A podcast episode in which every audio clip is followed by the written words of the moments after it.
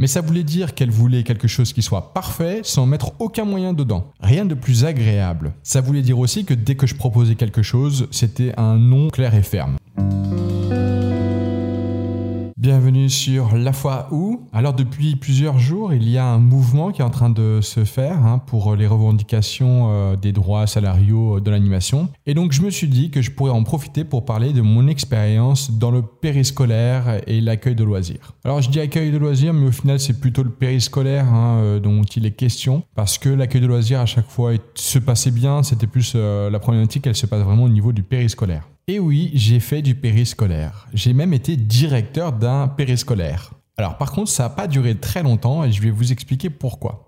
Je suis arrivé dans une ville où c'était la première fois qu'il y avait un réel périscolaire qui était créé. Avant moi, avant l'équipe, avant l'organisateur qui avait euh, proposé euh, de faire ce périscolaire dans la ville, il n'existait pas de périscolaire. Alors quand je dis il n'existait pas, en fait, il y avait quand même euh, une cantine, il y avait quand même des personnes qui étaient avec les enfants avant l'école et après l'école et aussi pendant donc, le temps de repas. mais tout ça avait été à chaque fois fait un peu de façon euh, aléatoire, voilà, proposé par la mairie. Il n'y avait pas eu de structuration à ce niveau-là, et donc c'était plutôt des personnes volontaires qui le faisaient. Et donc, on arrive et on essaie de structurer tout ça. Alors, l'avantage, c'est que bah, c'est quelque chose à construire, c'est nouveau, ça c'est chouette. Des avantages, eh bien, c'est que tout le monde ne voyait pas ça d'un bon oeil. Je vais donc m'attarder sur les différentes relations que j'ai eues. Déjà avec les parents. Alors eux, ils étaient tellement en attente d'avoir enfin un périscolaire avec un accueil de loisirs qu'ils étaient super méga contents. Donc la relation était formidable, ils étaient contents d'avoir enfin des gens qui étaient formés, qui venaient,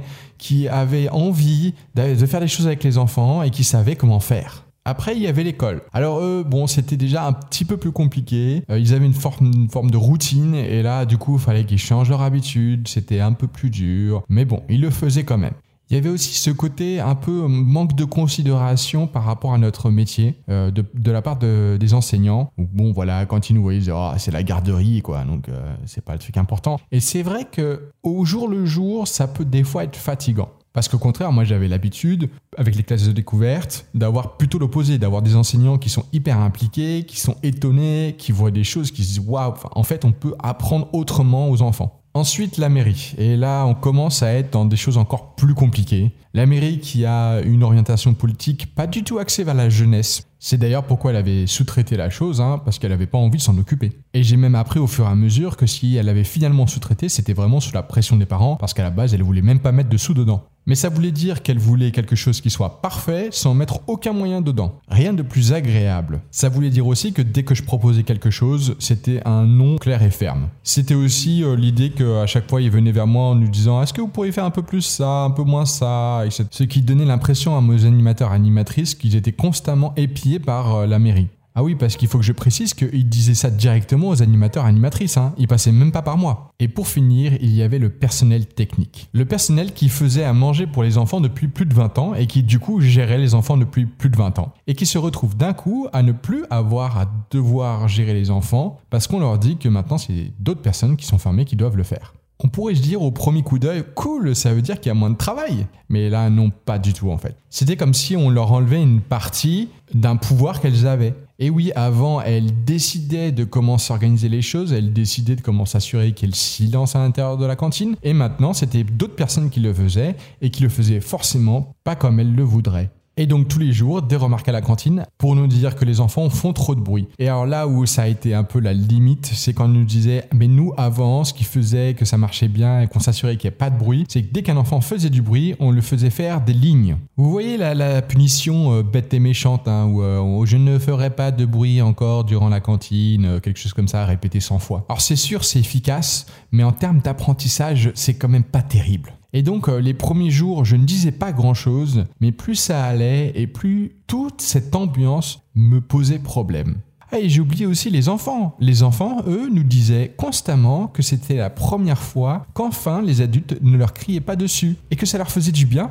Alors c'est vrai qu'après quelques jours, ils ont commencé à chercher les limites. C'est normal, si à un moment ils étaient dans un espace où ils étaient très limités, le cadre était très serré, d'un coup de l'assouplir, ça remet en question tout le système. Et donc euh, les jours passant, je me suis rendu compte que les enfants arrivaient à enfin avoir un espace où ils pouvaient dialoguer, euh, exprimer leurs envies, bref, un espace d'éducation populaire. Et j'avais toujours ces remarques d'adultes hors du cadre qui ne comprenaient pas ce qui se passait. Et encore une fois, ce n'était pas les parents. Hein.